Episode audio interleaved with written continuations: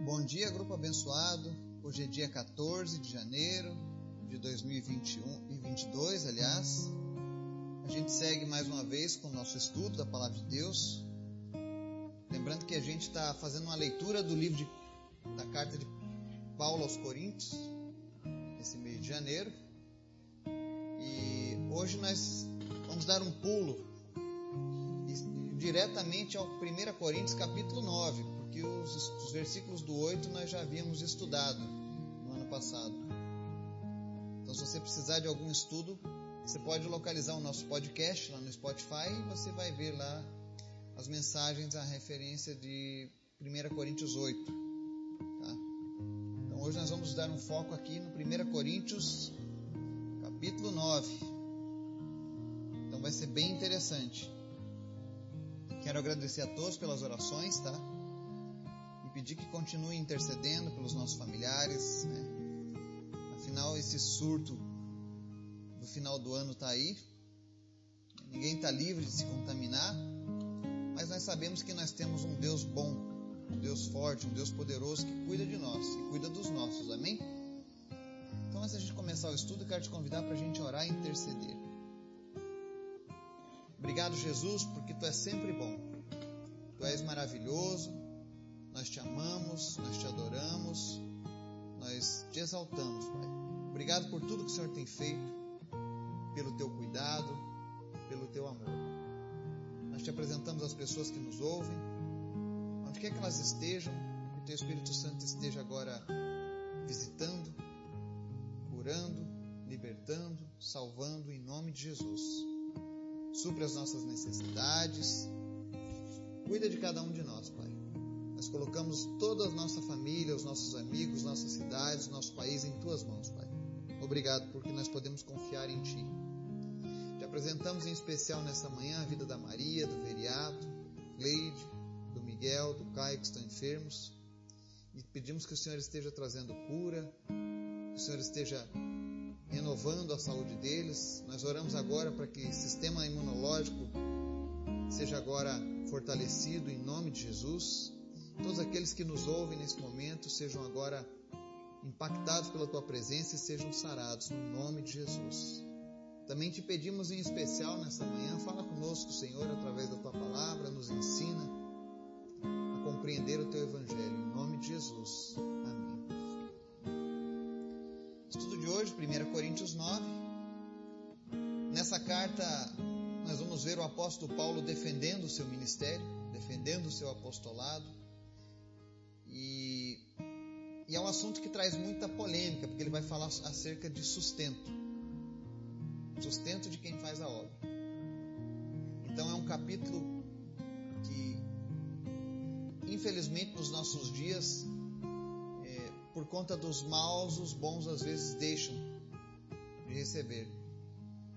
E eu espero que com esse estudo a gente possa ter uma compreensão maior desse assunto. Amém? Vamos ver o que o Senhor fala através de Paulo. Verso 1: Não sou livre? Não sou apóstolo? Não vi Jesus, nosso Senhor? Não são vocês resultado do meu trabalho no Senhor? Ainda que eu não seja apóstolo para outros, certamente o sou para vocês, pois vocês são selo do meu apostolado no Senhor. Essa é a minha defesa diante daqueles que me julgam. Não temos nós o direito de comer e beber? Não temos nós o direito de levar conosco uma esposa crente, como fazem os outros apóstolos, os irmãos do Senhor e Pedro? Ou será que só eu e Barnabé não temos direito de receber sustento sem trabalhar? Quem serve como soldado à própria custa? Quem planta uma vinha e não come do seu fruto? Quem apacenta um rebanho e não bebe do seu leite? Mas nós nunca usamos desse direito, ao contrário, suportamos tudo para não pôr obstáculo algum ao Evangelho de Cristo. Não digo isso do ponto de vista meramente humano. A lei não diz a mesma coisa? Pois está escrito na lei de Moisés: Não amordace o boi enquanto ele estiver debulhando o cereal. Por acaso é com bois que Deus está preocupado? Não é certamente por nossa causa que ele o diz? Sim, isso foi escrito em nosso favor, porque o lavrador, quando ara, e o debulhador, quando debulha, devem fazê-lo na esperança de participar da colheita. Se entre vocês semeamos coisas espirituais, seria demais colhermos de vocês coisas materiais? Se outros têm direito de ser sustentado por vocês, não o temos nós ainda mais? Vocês não sabem que aqueles que trabalham no templo alimentam-se das coisas do templo e que os que servem diante do altar participam do que é oferecido no altar? Da mesma forma, o Senhor ordenou àqueles que pregam o Evangelho que vivam do Evangelho. Mas eu não tenho usado nenhum desses direitos. Não estou escrevendo na esperança de que vocês façam isso por mim. Prefiro morrer a permitir que alguém me prive deste meu orgulho. Contudo, quando prego o Evangelho, não posso me orgulhar, pois me é imposta a necessidade de pregar. Ai de mim se não pregar o Evangelho, porque se prego de livre vontade tenho recompensa. Contudo, como prego por obrigação, estou simplesmente cumprindo uma incumbência a mim confiada. Qual é, pois, a minha recompensa? Apenas esta: que pregando o Evangelho, eu o apresente gratuitamente, não usando assim dos meus direitos ao pregá-lo. Porque, embora seja livre de todos, fiz-me escravo de todos para ganhar o maior número possível de pessoas. Tornei-me judeu para os judeus a fim de ganhar os judeus. Para os que estão debaixo da lei, tornei-me como se estivesse sujeito à lei, embora eu mesmo não esteja debaixo da lei, a fim de ganhar os que estão debaixo da lei. Para os que estão sem lei, tornei-me como sem lei. Embora não esteja livre da lei de Deus, e sim sob a lei de Cristo, a fim de ganhar os que não têm a lei. Para com os fracos tornei-me fraco, para ganhar os fracos. Tornei-me tudo para com todos, para de alguma forma salvar alguns. Faço isso tudo por causa do Evangelho, para ser coparticipante dele. Vocês não sabem que de de todos os que correm no estádio, apenas um ganha o prêmio? De tal modo que alcancem o prêmio. Todos os que competem nos jogos se submetem a um treinamento rigoroso para obter uma coroa que logo perece. Mas nós faze o fazemos para ganhar uma coroa que dura para sempre. Sendo assim, não corro como quem corre sem alvo e não luto como quem esmurra o ar, mas esmurro meu corpo e faço dele meu escravo para que depois de ter pregado aos outros, eu mesmo não venha a ser reprovado. Amém? Aqui nessa carta aos Coríntios, no, verso, no capítulo 9, o Paulo inicia fazendo uma defesa do seu ministério. Para você entender o contexto, os falsos mestres o estavam acusando de não ser apóstolo. E além disso, diziam que a principal motivação na pregação do evangelho era a ganância e nada mais. Eu sei que, infelizmente, nós temos péssimos exemplos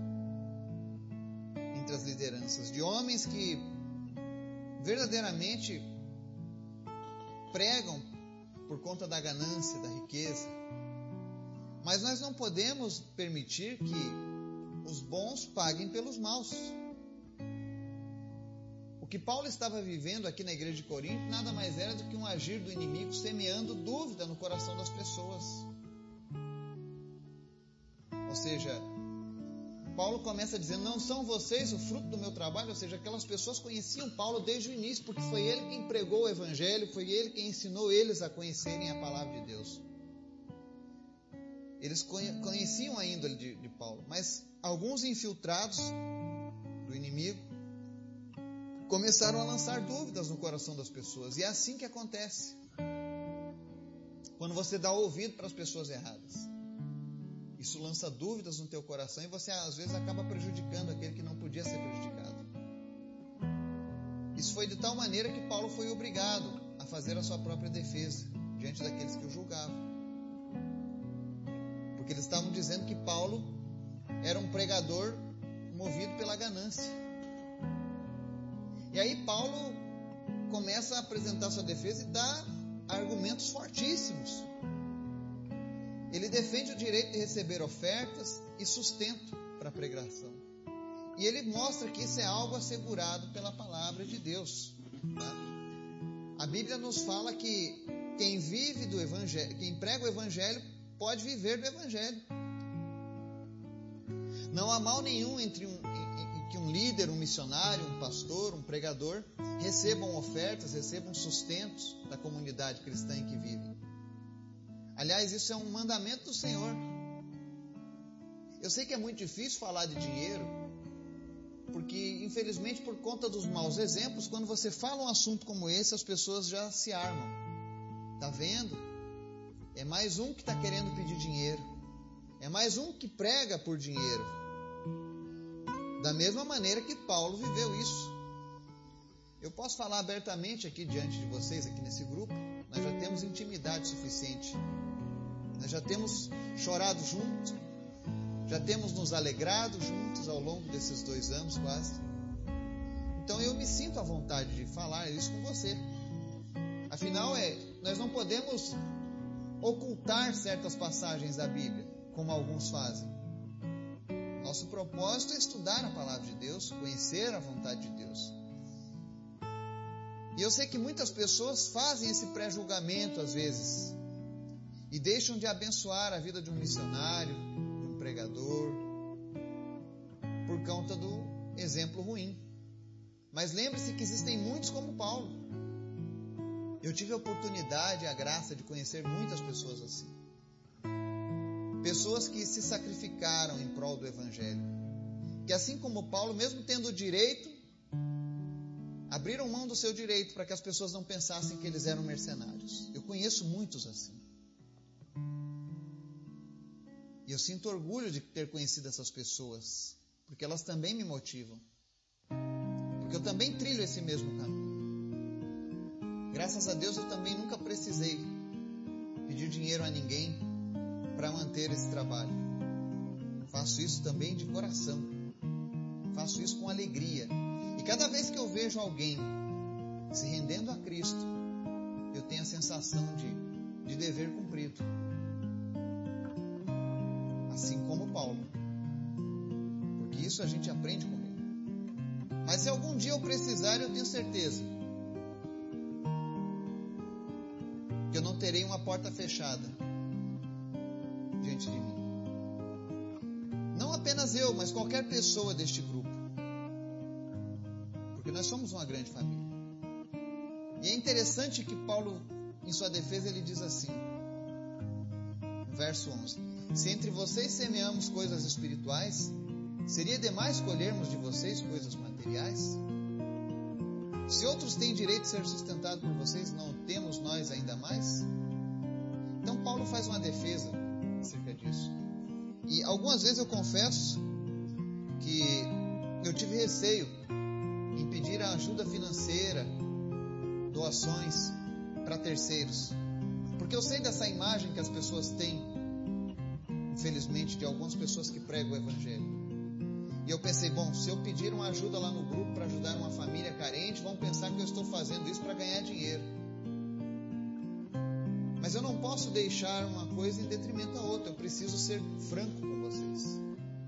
E todas as vezes que alguém tem uma necessidade que eu não posso suprir, infelizmente eu não posso, eu sempre vou recorrer a vocês aqui nesse grupo. Seja uma obrigação, mas porque eu sei que a palavra do Senhor tem falado ao coração de vocês.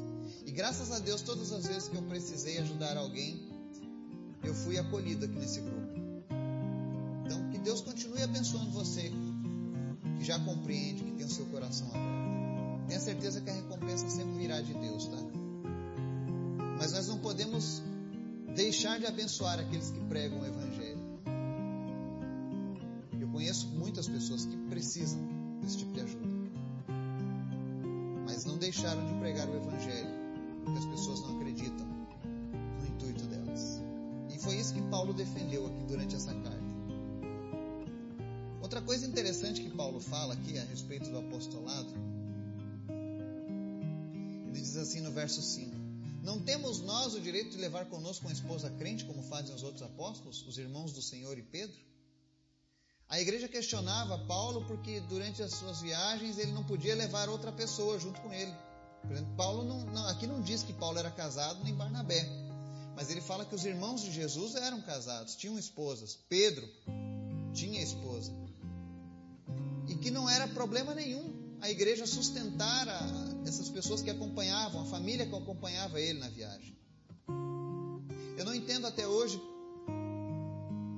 uma motivação que exige o celibato de pessoas, sendo que o próprio Pedro, o apóstolo Pedro, tinha uma esposa. Os irmãos de Jesus tinham esposas. Então por que proibir o sacerdote de ter uma esposa? Paulo está dizendo: se não for algo imposto, se for algo do seu coração, seja celibatário, mas não aceite a imposição. Se você tem um pastor